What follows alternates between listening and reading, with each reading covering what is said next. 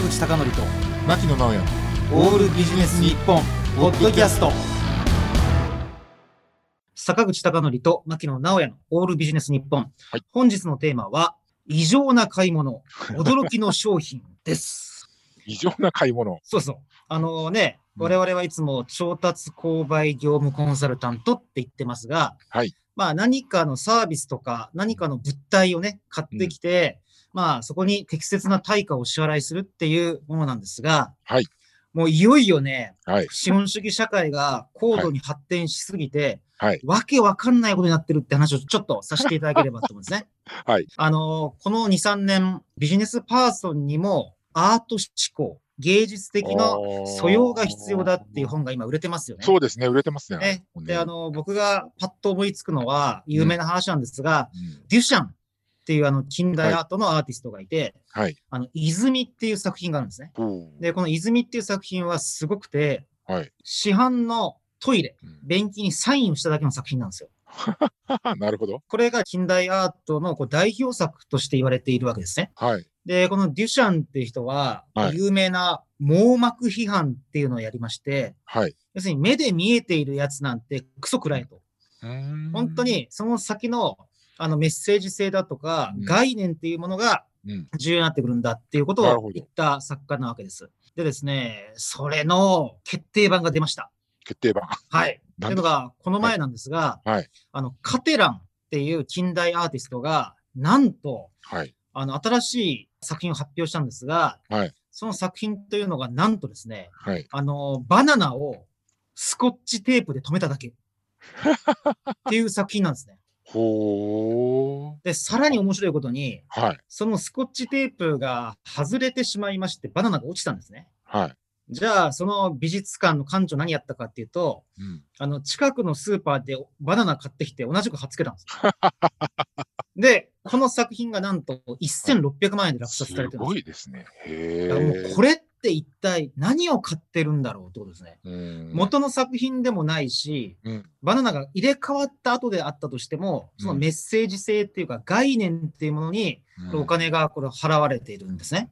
なるほどなぁ遡ること15年前なんですが、はい。あの私は多分これ相当ね、相当早い取り組みだったと思うんですけど、うん。自分の原稿をうん。PDF にして、はい。その PDF を売るってことをやってたんですね。ああそうですね。やってらっしゃいましたね。でね、あの頃ね、言われたのがね、PDF ってことはあなたのコストがかからないでしょうと。うん。うんだからタダでちょうだいって言われたんです。えそれ言われたの？うん、そうそう。だってかかんないいじゃん、コストが。いや、でも、僕はそこ、それじゃないんだよと。ね。そうじゃなくて、うん。このデータが象徴するようなものを売ってるって新しい商売なんだと。うんいうことをこれ語りたかったわけですね。はいはいはいでそうすると、これまたね、2021年に入ってからですよ。はいよりわけわかんなくなっちゃいまして、なんと、ツイッターのつぶやき自体を売るという人が出てきたんですね。言いました言いましたすごいですすごいね、ほんとね、あれ。ジャック・ドーシーっていうね、ツイッターの創始者なわけですが、はい。一番最初につぶやいたっていう、うん。つぶやきそのものを誰かに売るというですね、もう我々が買ってるもの、我々が売っているものって一体何なんだってほんとですね。いうことですよ。うん。物質でもないしう、んうん。ソフト、データでもないんですね。それが唯一その人がつぶやいたっていうものを保証するわけですね。まあ、ただあれですよね、そういったものっていうのは、買い手が価値を認めたらうん、値段がつくんですよね。そうそそういうことなんでしょうね、できっとね。う。その、まさにそこで重要なのが。デジタルデータだからといって、複製が様々されてしまったら、全然価値がないんですね。はいはいはいで。複製の大元というのが、うん本当にこれが大元だっていう、これデジタル上の証明をしなければいけない。なるほど。これが、まあ、いわゆるブロックチェーンっていう技術だったり最近言うと NFT でしたっけ、うん non-fungible token だったっけな、うんまあ、あの、これは、このデジタルデータとはいえ、本当の大元のやつなんだよって、これ証明をするってことになっているわけですね。はいなるほどね。で、それで見てみると、今、はあのーね、アーティストたちがデジタルアートという中で、本当に本来は複製可能なやつなはずなんだけれども、うんこれ複製はしてません。うんデジタル上これ証明しますっていうものをこれ売っている。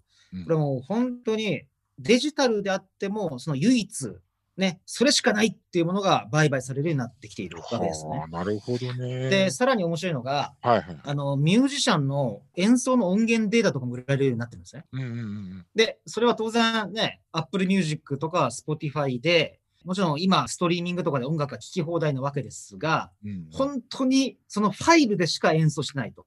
うんうんうんね、そのファイルの唯一性を売るっていうことになってて、もう本当に、かつては工業製品を買って、ソフトを買って、うんいよいよ次はコンセプチャルっていうか概念うんの世界までが売り物になってるっていうなので。